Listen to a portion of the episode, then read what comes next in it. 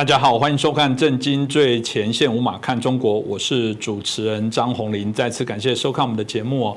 如果问大家台湾安不安全，我不知道大家会怎么回答，很有趣哦。如果你去看旅游的节目，说全世界最安全的十个国家之一，台湾一定名列在其中。他觉得台湾最美丽的风景资源在台湾很安全。那但是如果看到这一阵子中共飞弹来这个干扰台湾环台演习、封锁演习，大家又说哦，台湾是。全全世界，有可能会发生热战的这个主要啊几个主要的点之一哦，所以有时候你就会觉得有点错乱，台湾到底是很安全的地方，还是台湾是一个不安全的地方哦？但最近有一些新闻，但还是值得我们关注啊。近期哦。啊，有许多这个美国这些啊，我们讲的军工业的这些啊企业哦，也啊结团到台湾了。当然，如果有人错误解读，就说啊，你看，果然美国就要卖军火，可这事实上的样态里面，当然又包含许多很重要的军事啊技术的交流的成分在里面哦。但我们看到这些相对的一些报道，总会让人家觉得说，台湾是不是真的还是有一点点风啊，山雨欲来风满楼，甚至又开始谈到台湾要不要变成是一个所谓弹药库的一个。啊，重要的一个场域哦，那这部分我想值得我们今天好好来聊一下。那今天很开心继续邀请到的是台大政治系的荣誉教授闵居正老师，闵老师你好。呃，主持人洪林老师好，各位观众朋友们大家好。老师，我想就对于我们讲，不管是全球、全世界哦，不管是不是华人啊，我想都很关心台海，因为台湾在这段期间的确在知名度，终于人家知道台湾跟泰国是不大一样的，虽然发音很像，但是台湾也因为防疫的成绩，包含这段期间啊，中共对。对台湾的威胁，我觉得台湾啊真的是快速的要上了全世界的一个关注哦。那这些啊刚刚提到的各式各样的报道，从老师的角度来看，到底有对台湾产生哪些的一些影响，值得我们来关注呢？呃，当然，现在大家如果看国际新闻的话，免不了总是会注意俄国跟乌克兰之间战争。但是我们在节目上面反复跟大家讲，我们讲。每一个时代的国际政治呢，通有一个主轴，这主就是多少个大国、大国集团，然后他们怎么互动，然后他们的互动怎么牵连到这个世界上其他的角落，这是我们过去反复谈的一个主题。现在的时代主轴呢，大概从九零年代之后开始，到两千零几年呢，开始明朗了，是美国跟中共的对抗，这个是主轴。那么在这过程当中，看起来呢，大家觉得啊，美国好像力量慢慢衰退了，中共现在慢慢崛起了，所以大家觉得说这是这个霸权之间的争夺啊，这是一种解释。另外一种解释就是民主跟专制的对抗，现在专制国家好像开始反扑了，民主国家开始后退了，那民主跟专制呢，似乎有另外一场对抗。那么也就是不管你把它叫做争霸战也好，把它叫做这个呃两种价值观对抗也好，它毕竟是表现形式呢是美中对抗。啊，这个是毫无疑问的。那你刚刚问的是，呃，台湾到底安全不安全？我觉得这是很好的问题，因为刚好就是在美中对抗当中，我们节目会反复讲嘛，在美中对抗当中呢，台湾是一个热点，是一个争夺的标的，所以难免会受到影响。台湾人呢，过去看看台湾或看两岸关系呢，看的比较浅，因为我们习惯就从台湾角度去看。而且我们很多电视节目呢，长年以来呢，不太关注这个国际新闻，是。所以台湾人呢，虽然是活在一个受到国际冲击很强烈的一个情境下面，但台湾人的的国际观呢，相对真的是比较弱的，这点很可惜。所以，我们真的应该加强。我经常提醒大家，两岸关系呢，不是真空的存在两岸当中，两岸关系呢，受到国际政治影响，尤其受到大国互动的牵制。更何况，现在如果国际政治主轴是美中对抗，而台湾又是美中对抗的热点跟主要标的物的话，那两岸关系是跑不掉的。换句话说，美中关系变好、变坏、起伏等等，都会牵动两岸关系。那这点是我们都很清楚了。所以这么多年了，我看美中对抗呢，当然也谈了很多了。我想大概可以分成两个方面来看，一个是大家经常在新闻上容易看到的，或者在一些媒体上容易看到的，就是一些现象，啊，譬如说这么几年来，从二零一七年川普上台之后，然后到二零一八年开始打贸易战，所以美中的贸易战呢打得很激烈，然后影响到台商了，所以台湾很注意。但是大家常常忽略，他很多人讲啊，美中贸易战什么时候赶快结束，让我们就可以过好日子，不容易啊。因为美中的这个对抗是一个很根本的东西，贸易战是表象之一，嗯，这第一块是。第二块就是从贸易战，大家注意到，哎，引申到了科技战，为什么呢？现在贸易不是普通卖什么柴米油盐酱醋茶，现在卖的是高科技的东西，而高科技当中呢，中共正在努力偷窃、剽窃、模仿、抄袭，然后甚至把台湾的公司或人挖过去，然后去跟美国去硬拼去竞争，那台湾就选在当中了嘛。所以第二块是科技战。第三块就是因为现在这个工商业高度发达，然后金融也高度发达，金融呢也几乎是全球一盘棋，所以美中两大国对抗，其实不要说美中了，当年宋辽金元在对抗的时候，宋对于金跟宋对于辽都打过货币战争，都打过经济战，所以不要以为说宋很弱，宋在军事上比较弱，宋在最后在货币战、在金融战上面是基本占上风的。他只是军事上不那么这么不那么起眼罢了，当然最后大家都败于蒙古，那是另外另外一回事情。所以金融战从古到今一直是一个很重要的角色。美中现在也打开始打了金融战了，这第三块。第四块呢，那不用讲了。如果说双方敌意这么深的话，文宣上的对抗跟文宣上的互攻呢，那就很明显了。那再来表现的就是外交对抗啊，我们过去都数了很多了，不管是对日本啦、韩国啦，甚至对这什么这个南海小岛国，双方争执很激烈。然后现在进兵是哪里呢？现在进非洲了啊，因为非洲好像看起来问题也出来了，这外交对抗。等到这些这对抗都已经走到一定程度之后呢，大家眼光很自然就走到下一步，单打独斗恐怕不够用，所以我们要组建同盟。那么美国开始组建同盟，中共也开始拉帮结派，就像你前几礼拜讲的叫策略同盟嘛，对不对？好，那双方都在组建，或者是真正的军事同盟，或至少组建策略同盟。然后你有围堵政策，我有反围堵政策。好，那这地方又拉开架势了。这些东西呢，环绕到最后要比什么东西呢？就就比肌肉嘛，就比军事嘛。所以。最后就要么就打仗，大家就预测啊，美中之间什么时候爆发战争啊？爆发战场到哪里？是在南北韩呢，还是在东海呢？还是就在台湾，还是在南海？当然，大家现在猜的最多是在台湾，就是你刚刚讲的，台湾人在人们这个划手机啊，然后这个两耳不闻天下事，然后去买杯咖啡，觉得日小日子过很好。但是国外看说啊，台湾你们这很快就要打仗了，你们这还不怎么还不紧张？是，所以台湾我不能说完全没有战争的风险。我只是说，其实战争风险没那么高，没有外界想象这么高。但是呢，台湾的战争风险虽然不高，美中之间的军备竞争、竞赛、对抗、演习，那是跑不掉的。就像我们前几集讲的嘛，你说美国跟日本呃进行军事演习，美国南韩进行军事演习，美国跟印度进行军事演习，美国跟菲律宾进进行军事演习。看起来都是美国跟其他国家是两个两两两两的关系，但他的针对的目标呢，看来都是中共，而背后的想到这个这个点呢，都是台湾嘛，这不是我们前几集讲的吗？所以这就我们应了我们那句话，台湾是美中竞争的热点嘛。那热点表现就是刚刚讲了，这些不管是这些呃军备竞赛也好啦，或者说这个呃什么演习也好啦。或者你刚刚讲说军工企业来台湾啦，或者我们前几集讲到什么美军将官来台湾等等，这些呢都是台湾就是美中竞争热点的具体表现嘛。嗯，那我想我们一直在谈到这个美中的对抗里面，有人提到说这个包含现象跟本质的部分哦。现象的部分当然大家从报章杂志媒体刚刚报道的部分可以看到很多。如果我们今天很好奇说在这本质的这些内容的部分，是可以请老师我再继续帮我们这个说明一下。对，刚刚讲的就是比较更多。都是现象的问题了哈，它的本质呢当然就比较深，也就是说，本质的问题呢，一般新闻上比较不容易看到的，那就算有的话，它讲的比较浅，大家不会挖得很深。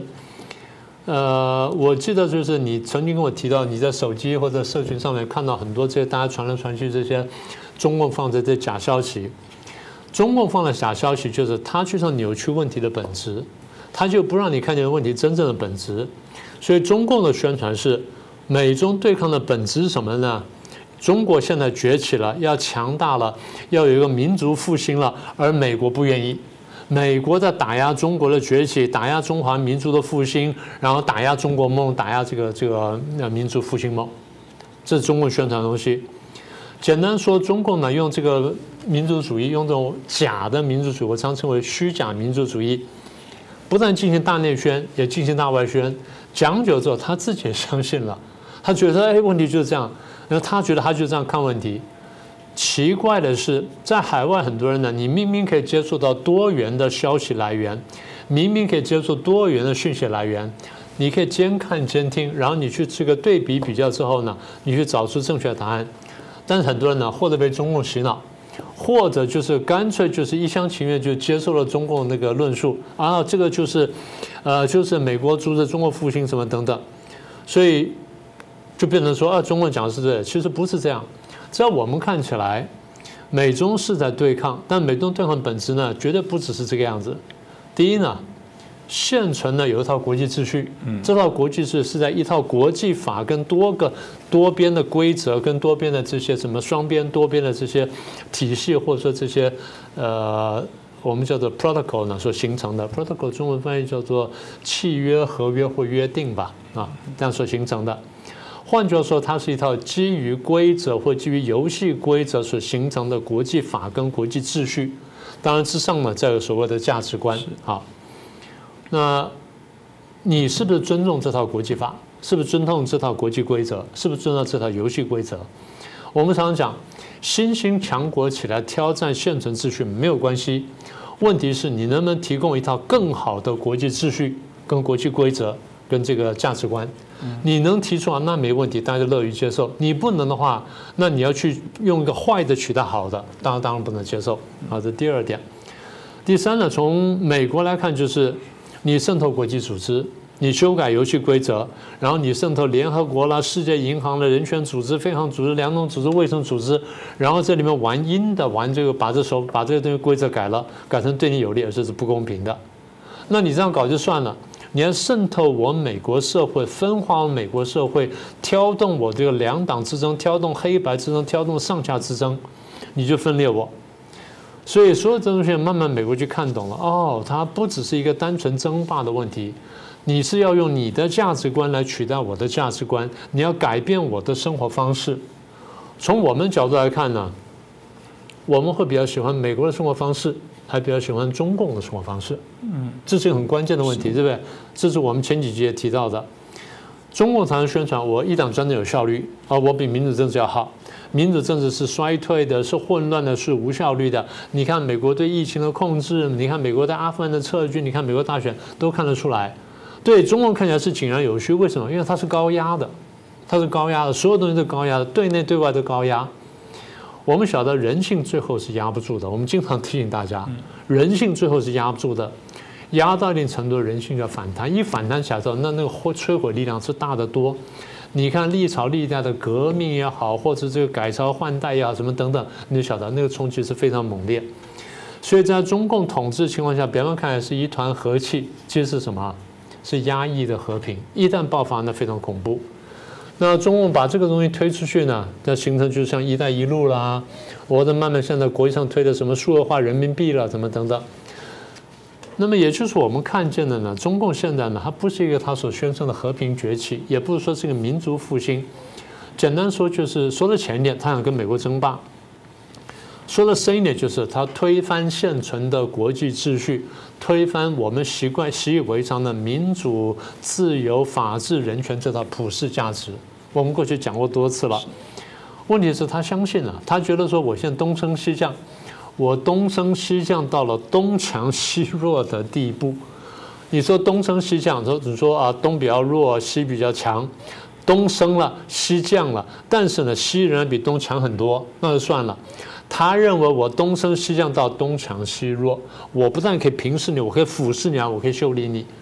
当他认为他可以这个修理人家的时候，那问题就大了。他去修理香港，你看香港现在死气沉沉；他要想修理台湾呢，台湾现在天天担惊受怕。所以大家觉得这种生活好吗？那当大家看懂之后呢，大家现在就要帮台湾了。而中共呢想，那你们都要帮台湾，那我就积极备战，我要做出一副不怕打仗的姿态呢，想要以战逼和。所以。美国跟中国对抗，表面上大家讲哦，就是什么啊，抑制中国的崛起了，抑制中华民族复兴，其实不是的。大家仔细想想，这是民主跟专制的对抗，这是生活观，这是价值观的对抗，这是生活方式对抗。有趣的是，我们刚刚讲了，这是民族跟专制对抗，这价值观对抗，这是生活方式对抗。美国跟中共都这样认为啊，这才是有趣的地方。那当然，呃，也继续再请教老师啊，因为当然刚提到了台湾人还是一样，即便我这么说，还是有人受到这些洗脑，还是认为说老师不对，美国真的就是要卖军火啦。你看美国就还是怕中国取代，中国很好啊，他们还是有这些说法，而且很多人还喜欢去转传这些内容来。所以这部分我想来请教老师，呃，当然就我们刚刚提到的，美国就是拿台湾人当炮灰啦，美国就是找台湾人代打代理战争啊，这个大概是台湾的。很多这个社群里面读到资讯的日常啊，是不是也请教一下老师怎么看？我想你刚刚讲一段很精彩哈，你说到这个，我们不是讲说民主、自由、法治、人权这些嘛？你要关切人权嘛？也是怎么关切普世价值的问题？你刚刚特别讲的话很触动我哈。你说当大陆维权律师起来帮被压迫的老百姓讲话，而他这些律师被打压的时候，我们要不要起来声援？我们要起来声援，这就是普世价值。所以普世价值就是发生在我身边的，我用这标准去关切；不发生在我身边的，我用同样标准去关切，这叫普世价值，对不对？对，这就是我们相信的东西。那你觉得中共会做到这一步吗？还是说你认为当中共取代了美国成为世界霸权的时候，大家会做到这一步呢？我们现在讲的就是中共在压迫普世价值。如果中共压迫普世价值，我们都不敢去讲的时候，将来中共压迫我们，谁敢帮我们讲话？嗯，不就这个问题吗？大家如果还不明白的话，大家再想想中共怎么对待自己老百姓。我别的不要说，就说过去几次武汉肺炎的疫情也好，或讲说这几次淹大水，或郑州那个大这个隧道大水，或者说这个过去两三年。呃，十几省淹大水，大家有看到中共有一个地方官出来问问老百姓吗？有没有看到哪一个省委书记或省长出来踏了泥巴去问问老百姓？在台湾，如果哪一个县长碰到事情不出不出来的话，第二天、这三天大家就轰下台了，是不是这样？十几省受灾，没有看到一个省长、一个省委书记出来慰问。然后习近平的慰问是最后跑到一个不太受灾的贵州什么地方跑去了，然后呢鞋子是干干净净的，李克强出来还至少穿了一双雨靴，还踩在泥巴里面。但是各位有没有看到哪一个老百姓得到了这个财政国家的财政补贴补助？台湾有补助啊，对不对？台湾疫情有补助，有什么补助？等我们常讲啊，台湾疫情补助不如香港，不如新加坡，不如哪里？在讲这些话的这些这些人，你有没有看看大陆老百姓有没有得到任何补助？是不是这样？我在讲什么呢？我讲的是中共如何对待自己人。如果中共连对待自己人都这样的话，你能相信将来他去取代美国当了世界霸权之后，他对其他国家人会对我们台湾人会对比对自己老百姓更好吗？你会相信这事情吗？如果他在新疆去搞集中营，卢沙也讲说，将来把台湾拿回之后，台湾要全部在教育，他就在讲讲这个集中营，讲教育营嘛，讲再教育营嘛，所以卢沙也就告诉你，我们有再教育营嘛，大家还不相信，大家还讲说啊，我们台湾版一国两制会不会好一点呢？这不是很奇怪的逻辑吗？所以我始终想不通。好，那刚刚你提到。啊，美国就是因为提供武器给乌克兰，说战争打下去，这战争不结束。好，如果美国这次或欧洲这次不帮助乌克兰的话，俄国很快把乌克兰打下来了。下一步就是俄国、白俄罗斯跟乌克兰结成一个大俄罗斯联邦，再不拦下的话，就打摩尔多瓦，然后去打乔治亚、亚美尼亚、亚塞拜人、爱沙尼亚、拉脱维亚、立陶宛，甚至打芬兰、瑞典跟波兰。这个动作不要走到最后一步，只要走出第二步的时候，普京就是今天的希特勒，就这么简单。所以你们还说要停战吗？就是放下武器停战，就这么简单吗？好，如果普京这样侵略不受惩罚，中共会干什么？大家说啊，中共不会干什么，中共和气。哎，对不起，他答应南海岛岛礁，我不会化礁为岛，不会军事化，现在还全部食人而肥，把八个岛呢化礁为岛，然后军事化。武器化、内海化，香港信誓旦旦五十年不变，二十三年就变掉了。新疆维吾尔搞集中营，俄国乌打乌克兰冒天下之大不讳打乌克兰战争，中共去力挺。台湾呢，中共讲说要和平解决啊，不怎么样不怎么样，就天天开飞机来下。台湾这些人呢，还真的讲说啊，没有关系，是美国开飞机来，所以中共才开飞机来。道果无因到这种地步呢，真的没办法讲了。所以我们再说一次。如果俄国侵略乌克兰，美国不帮助的话，中共呢就立刻侵略台湾，就这么简单。所以国际的共识，你刚刚问我说，国际共识很简单，国际共识就是我们认定中共和俄罗斯正在挑战国际秩序，正在挑战普世价值。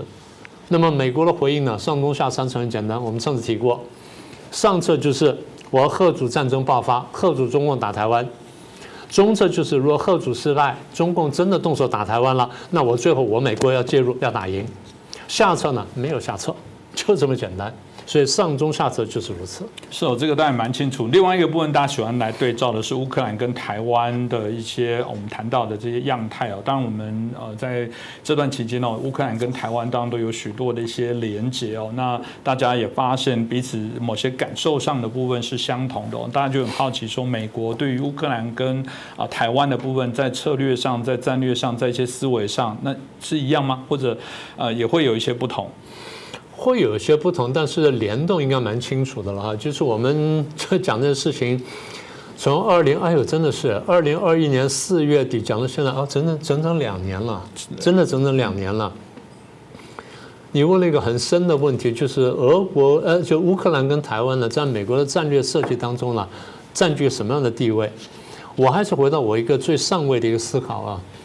就作为一个主流国家的这个领导者来说，就美国来说，他当然希望维护现有的国际秩序。现有国际秩序，第一对他是有利的；第二呢，请你仔细看，对大多数国家是有利的。这就我们在这个经济学上所说的这个呃 Pareto optimum，嗯，这个话翻译起来很啰嗦了，啊，就大家听听就好了。那么也就是。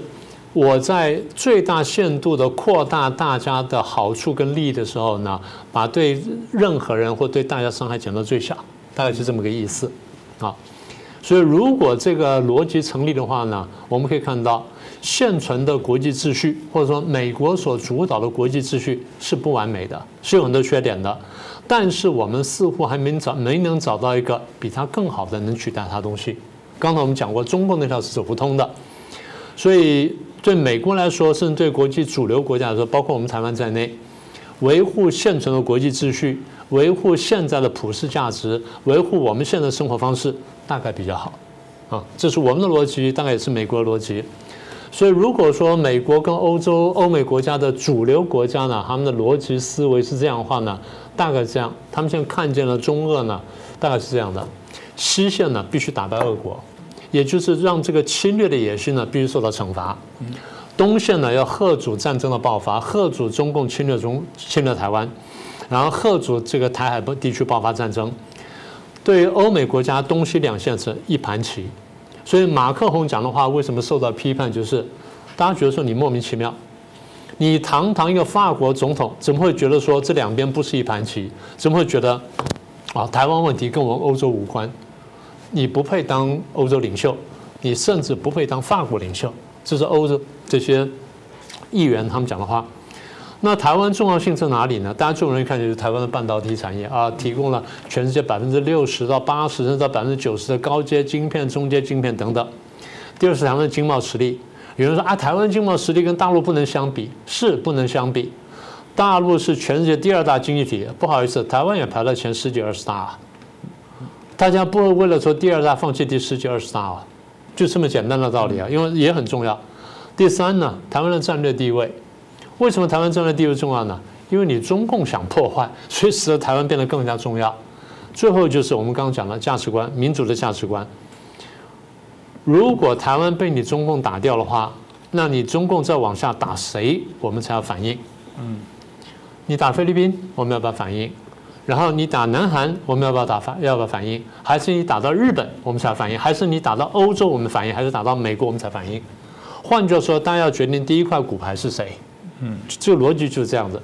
所以台湾的重要性呢，不止在半导体，不止在经贸实力，不止在战略地位，更重要就是我们是民主集团的一员，这点是非常关键的。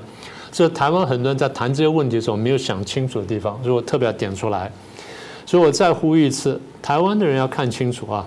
国际局势现在正在反侵略，正在反专制，正在打造一个反侵略、反专制同盟。所以台湾呢，虽然不像乌克兰站在第一线，台湾几乎也在第一线嘛。只要乌克兰没守住的话，那台湾就变第一线，就这么简单。所以现在大家觉得国际的主流国家都看懂了，都来反共了，都来帮我们反共了，而我们自己不反共，这不是很奇怪的逻辑吗？对不对？这是我们讲来讲去的。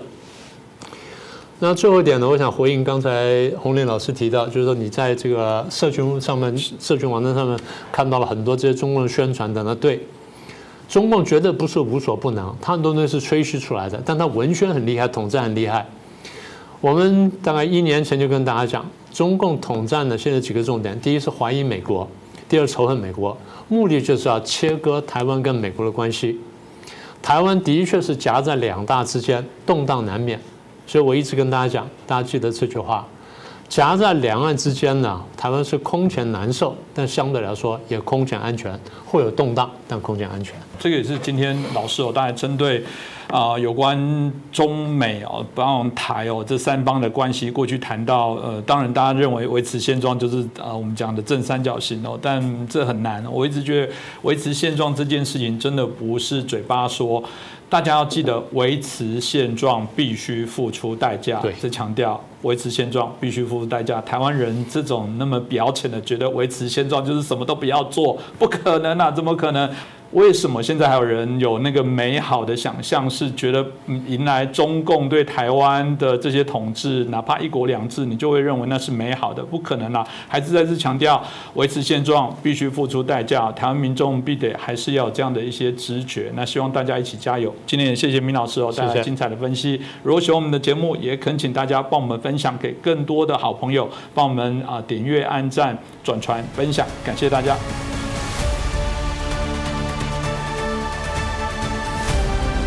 的争端，我在想说，这应该蛮符合老师说的国民两党，没，还还在用敌人。我看那个谁出现说，我们现在最大的敌人是民进党。我 想说，台湾现阶段最大敌人是民进党。嗯，好，我要联合一切力量来反对民进党。如果说讲说集合一切力量来反对中国，刚那话谁说的？那个卢卢那个李彦秀跟那个谁现在在竞争嘛？啊，最后是什么？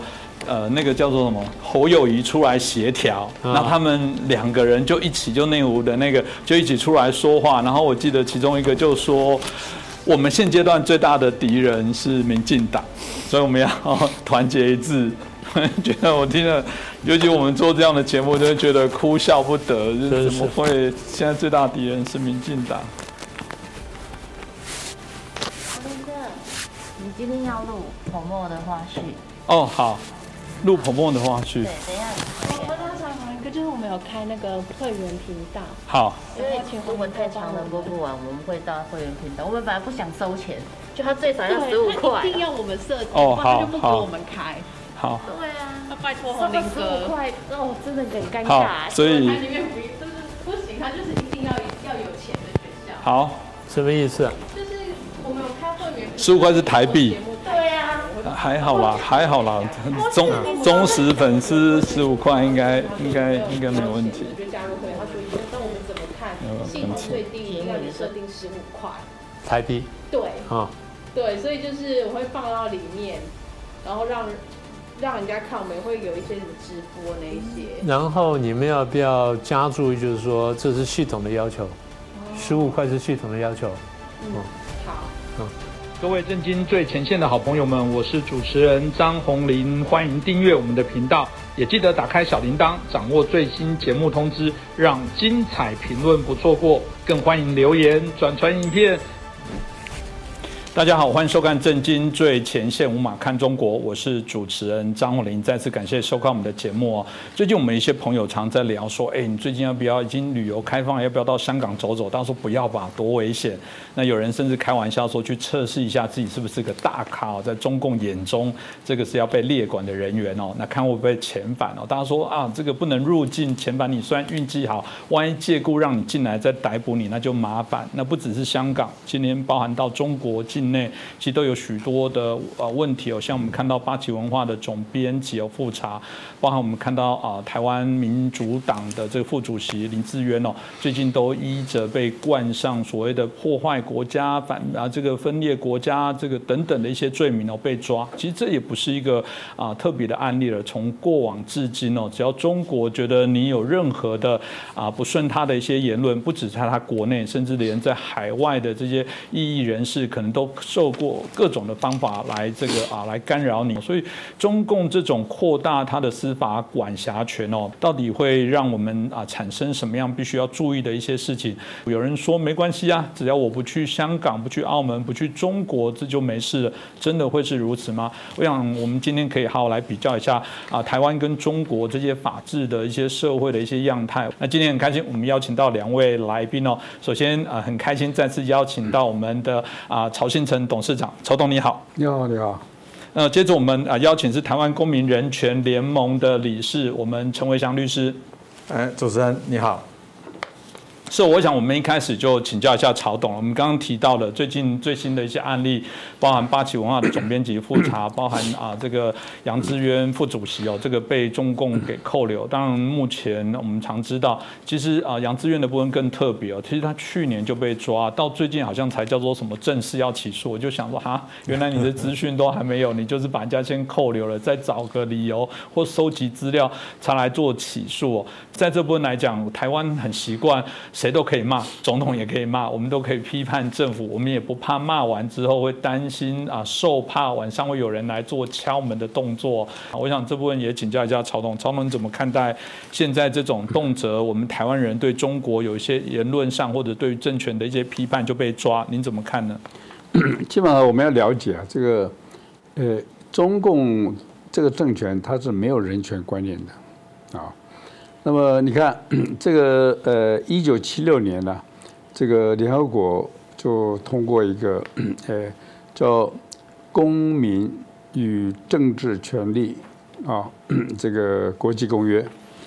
那么呃，这个中共呢，在呃一九七二年啊加入联合国，他就不肯签这个啊。他一直到一九九八年呐，才签了这个。可是呢，他在呃国内的拒绝执行啊。如果他签了这个公约的话，他今天所做这些东西是不可以的，不可以。可是呢，呃，他不签啊。那么 在在这个中国共产党里面呢，因为呃，他们从苏联一直到现在。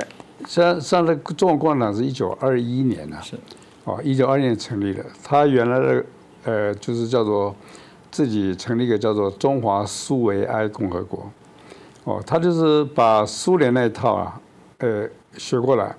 那么苏联那一套啊，就是说这个呃，从列宁啊、斯大林啊，他们是怎么说呢？他们说，呃，为了要推动无产阶级革命，要打倒所有有产阶级啊。呃，任何手段，哦，不管一般的认为他是多么这个，呃，这个 肮脏、卑鄙、违法，都都无所谓，嗯，啊，都无所谓。就是你只要为了要要打倒有产阶级啊，什么手段都可以。所以这个在苏联开始呢，他就是谎言、暴力，好，不守承诺，就是无法无天。这个东西后来传给这个呃共产党，共产党当然也是这个 呃坚决的这个，所以呃这个毛泽东呢，在一九二七年呢，湖南这个秋收暴动，他去考察，考察之后呢，他一个呃写了很多了，不过有一段就是说啊，这个这个流氓地痞啊，向为中国社会所最瞧不起的，他发觉啊，是他们这个共产革命呢。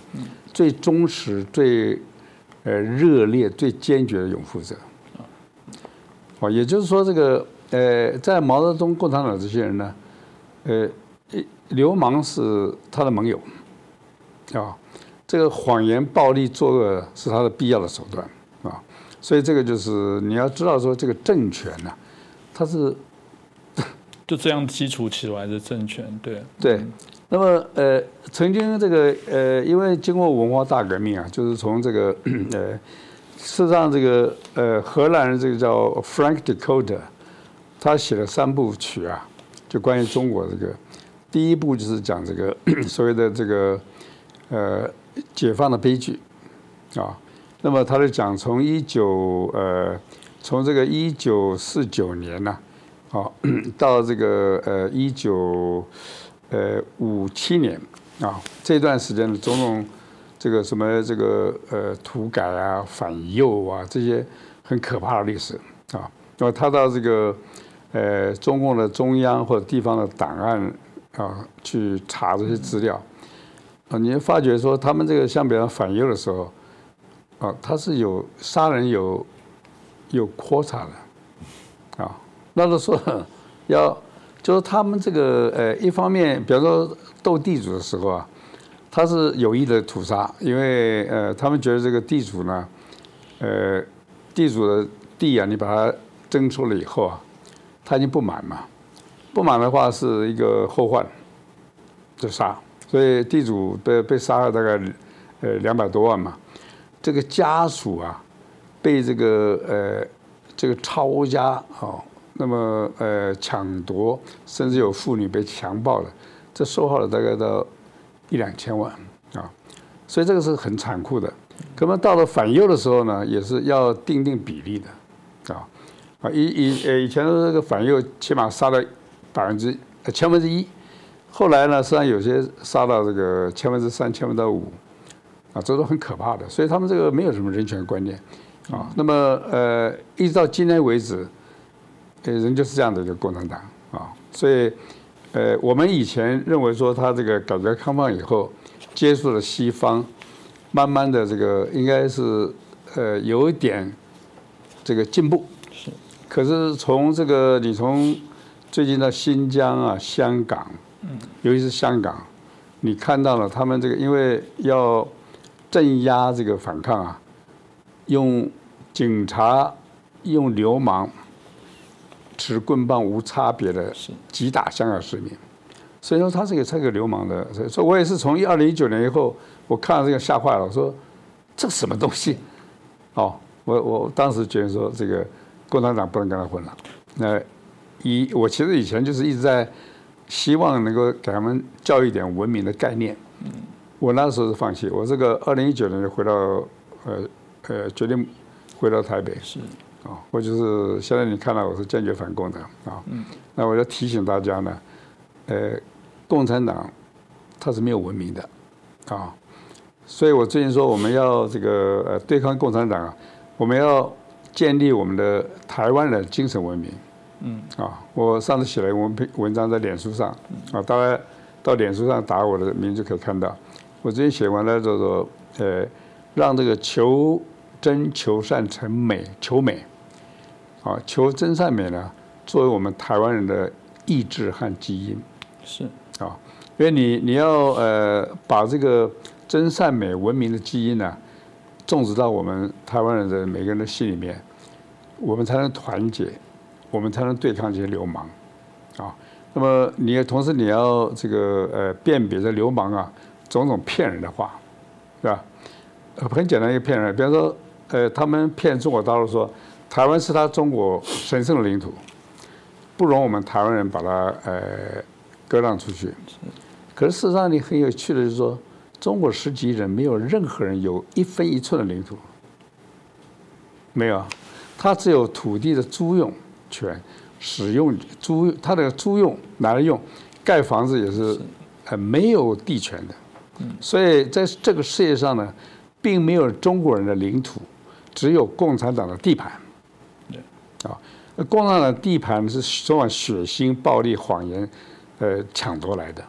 啊，所以当当这个共产党讲说台湾是你中国神圣领土，你要跟他讲说，你们拜托你没有领土，好不好？你没有领土，啊，也不神圣，就是抢地盘。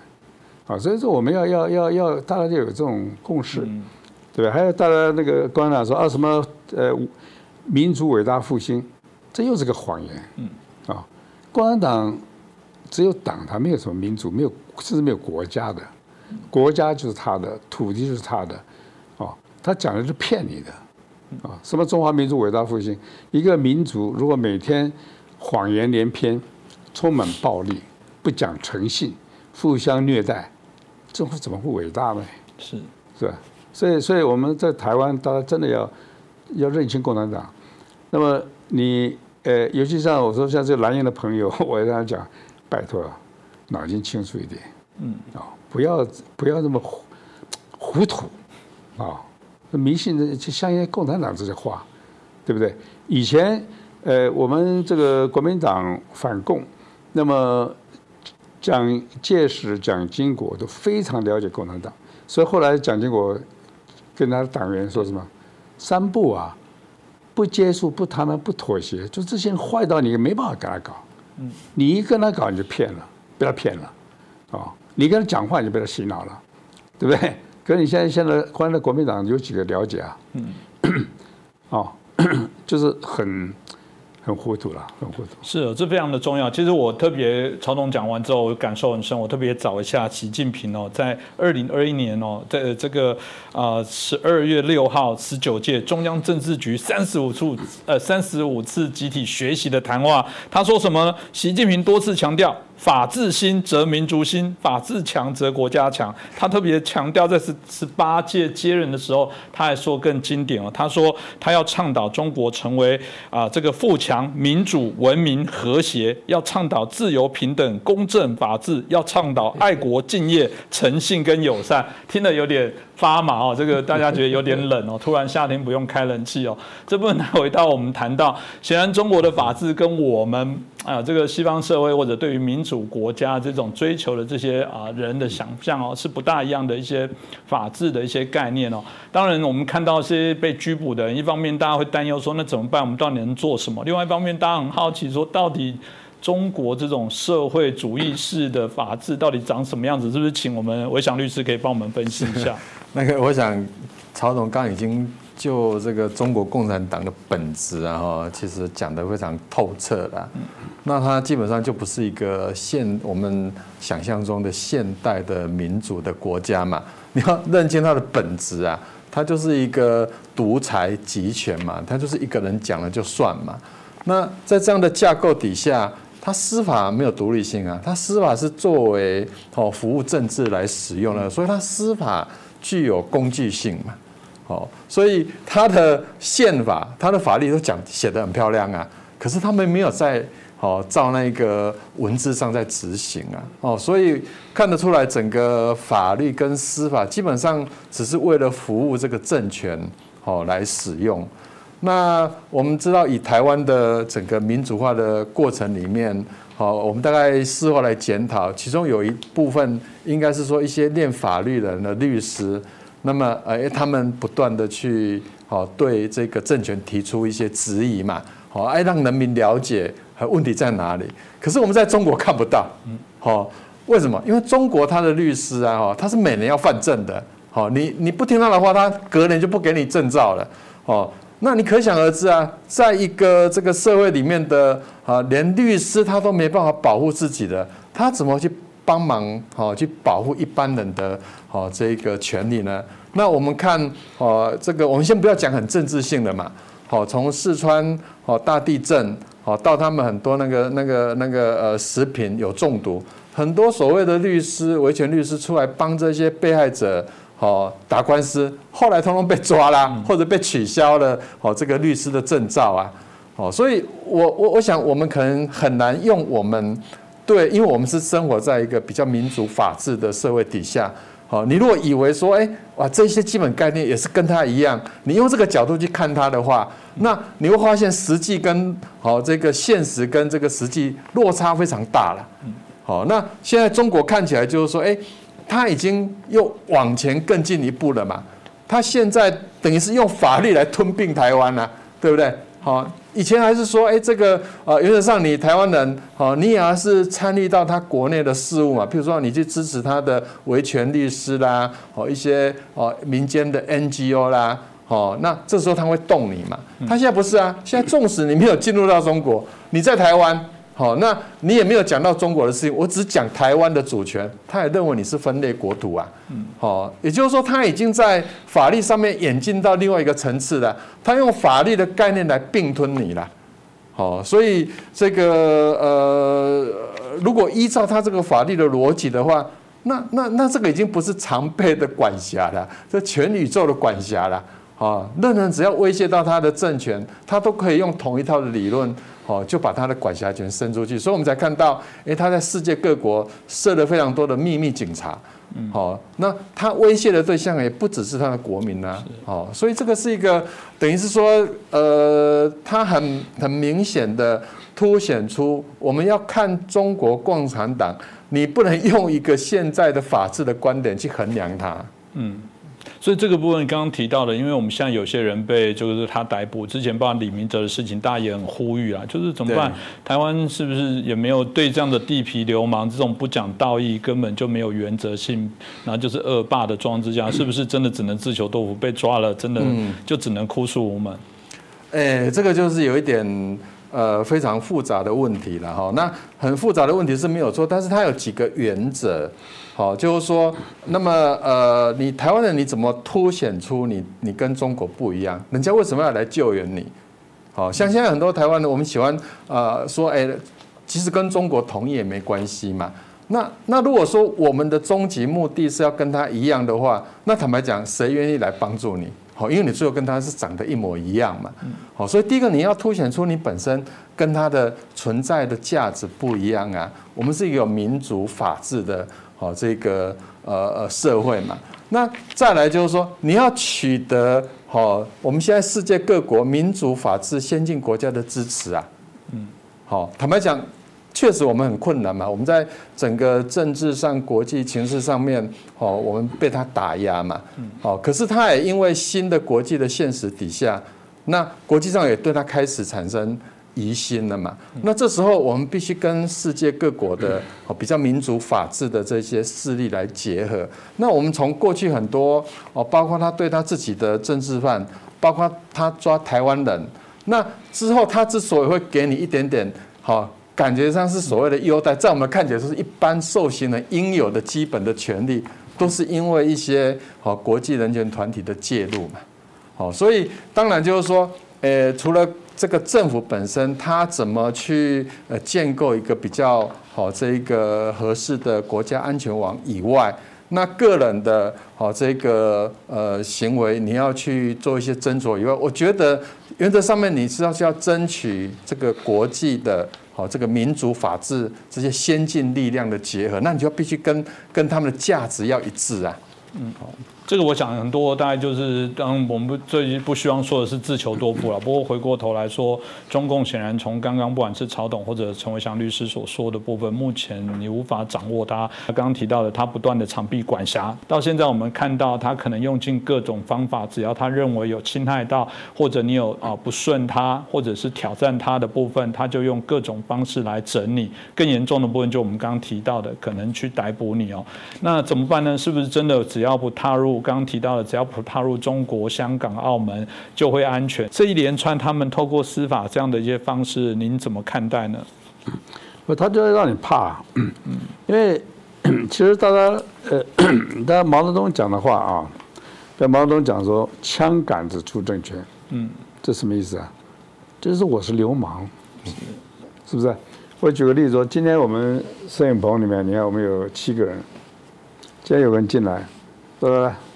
每个人给我一万块，你问他说，凭什么？对，他拿枪出来说，凭这个，这就叫枪杆子出政权。嗯，啊，你要听懂这句话，你就说我是流氓。嗯，啊，对吧？所以既然他已经讲了你是流氓了，你自己不听，啊，他流氓怎么会讲法治呢？流氓只会讲帮规。他你看谁出错了双规？那个那个宪法，宪法是。就是来骗你们这些傻瓜的，你以为有宪法，对吧？所以说，他校长你刚刚念的很漂亮啊，是不是？嗯。可是，呃，你你问他这个说，哎，你有没有依法执行啊？啊？你想颠覆国家政权啊？这个颠覆国家政权就是很可笑，颠覆国家跟颠覆政权完全两回事。政权来本来是被颠覆的啊，而且国家是不可能被颠覆了，就是政权被颠覆，你把它扯在一起，就是政及国家，对吧，你要推翻政，你就是推翻国家，我就给给戴个大帽子。所以你要从他这个很简单的语言呐、你就知道说他是跟你讲这么清楚，你不相信，你活该。嗯，我跟你讲我是流氓，你来惹我，对不对？你还跟我讲法治，法治是我骗你的，我只有帮规没有法治啊。所以那个呃，他们这个呃，这个我现在不讲那个是周强是不是还是最高人民法院？人民法院院长周强曾经讲过一句名言呐、啊，他说我们要敢于对司法独立亮剑。西方所谓三权分立、司法独立是是错误的思潮，我们敢于对司法独立亮剑。这意思话什么意思啊？嗯，就说法院是我开的，嗯，怎么可能独立于我党之外呢？啊，你要敢于对司法独立案件，这不是跟你讲他是流氓嘛？对，所以一再的跟你说流氓，啊，那么一再的说我是无法无天的啊，那我们台湾还有人想去跟他统一，啊，你你，所以所以这，那么那么你也要知道，像我我我我这个，呃，我决定，呃，公开这个来，这个唤醒台湾啊，对中共不要幻想。这时候我就先定好，不要再去那个地方。我不但说香港、澳门、中国不去，我连很多东南亚国家跟中共很亲密的我也不去。嗯，是不是？我在香港我转机都不转。嗯，最好不要分过他任何他管的地方，对不对？我要去哪里，我先先到日本、韩国，我再转机。所以这个就是你要你要有有要有了解啊，现在资讯那么发达，是你要你要去了解说这个这个他共产党是什么样一个本质嘛，嗯，对不对？我过去没错，我过去在在呃大陆，他们常参加两岸问题研讨会，我都去参加。我去研讨会只讲一件事情，就你们想统一啊，要和你要讲和平方式啊，和我跟你讲什么叫做和平方式，就一种，就是你提出统一条件，交给台湾老百姓公民投票，只有一种和平方式，取得老百中台湾老百姓同意，按照台湾的民主程序来进行。除此之外，都所有和平方式都是骗人的，没有其他任何方和平方式，对不对？所以，呃，所以我们要知道说他是。那么后来我在二零一九年看到找流氓来打人呐、我说这个你他给你提的条件，他以后会不会遵守？不会。那这就是另外一个问题。原来我们以为公投了，可能他照着走，万一他以后反悔，对我那时候讲说，哎，我跟我这这套根本不提了，我回来台湾来讲说什么都不要跟他谈啊。所以现在国民党说我要去跟他谈，good luck，你去谈，嗯嗯啊，那你签签什么东西，你你拿回来看看，啊，你这明摆着去骗嘛，流氓他就是要消灭你，他要把你这个台湾为什么不知道什么神圣领土，他是想把台湾变成他的共产党的地盘，只有一个原因。他想用台湾来做一个不成的航空母舰，来对抗美国，威胁日本、韩国。嗯，就这样。那你说，你如果是跟他统一了，台湾会有和平吗？不可能有和平。你在个战舰上，每天开来开作战，你说我的战舰我要求和平，你不是傻吗？所以，所以，所以这个，这个现在台湾就是说，你你知道，共产党，啊，尤其是这个习近平上来之后。本来改革开放是他比较有点，就像个人一样说点人话，可是习近平上来完全是不说人话了，啊，他讲那些人话，更加让你觉得心寒，嗯，啊，怎么这这个这个这种这种欺骗性啊，增加了十倍，是那种残忍性啊，增加了十倍，所以这个是很可怕的一个，就说。一个一个一个一个什么病毒会，呃，会会变嘛？对。嗯。现在现在这个共产党是变成一个很很可怕的病毒，嗯，这个大家也是值得我们关注。其实延伸，我就想要好奇继续请教一下曹董，因为有人就说我我知道你讲的啊，我没有想要跟他统一啊，我只要求一国两制啊，我也觉得他法治不好。我像有一些观众会说，没有，我都知道，你不用讲，我也知道中国不好，我也知道中国骗，所以我才要要求一国两制啊。就是你只要不管我，我维持现状，这可能吗？当然不可能。你看，今天今天到时候我要反独啊，所以独立就会造成两岸战争，就是这骗你。为什么？你不独立，你不独立就是我我的地啊，嗯，那我就有权利把你台湾拿回来啊，这是我中国家务事啊，嗯，所以台湾喊不独就必被统，嗯，啊，这台湾很多逻辑搞不清楚，嗯，啊，就说你世界上并没有任何地方可以不独不统，没有，啊，比方很简单，就我我拿一个这个呃水杯好了，如果有人问我说水杯是不是我的？我说不是，对不起，你立刻犯了侵占罪，对不对？嗯，一样啊。说今天台湾这块土地是不是你台湾人的？你说，呃呃呃，不太确定。你不是独立国家，好，你犯了侵占罪，你犯了叛国罪，嗯，是不是这样子？对啊，不然你怎么会在这里？对啊，嗯，所以所以你今天要不读，就必定被捅，啊，所以台湾。一定要跟全世界讲我是独立的，他来打我就是侵略。嗯，你在讲不独，你以为去讨好他，你就当场你丧失了你的主权。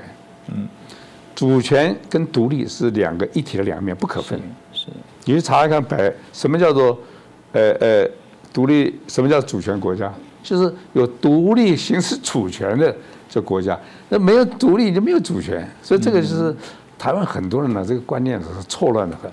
为什么会这么错乱？还在台湾居然反独，你反独你就变成侵占了，嗯，你就必定被捅啊。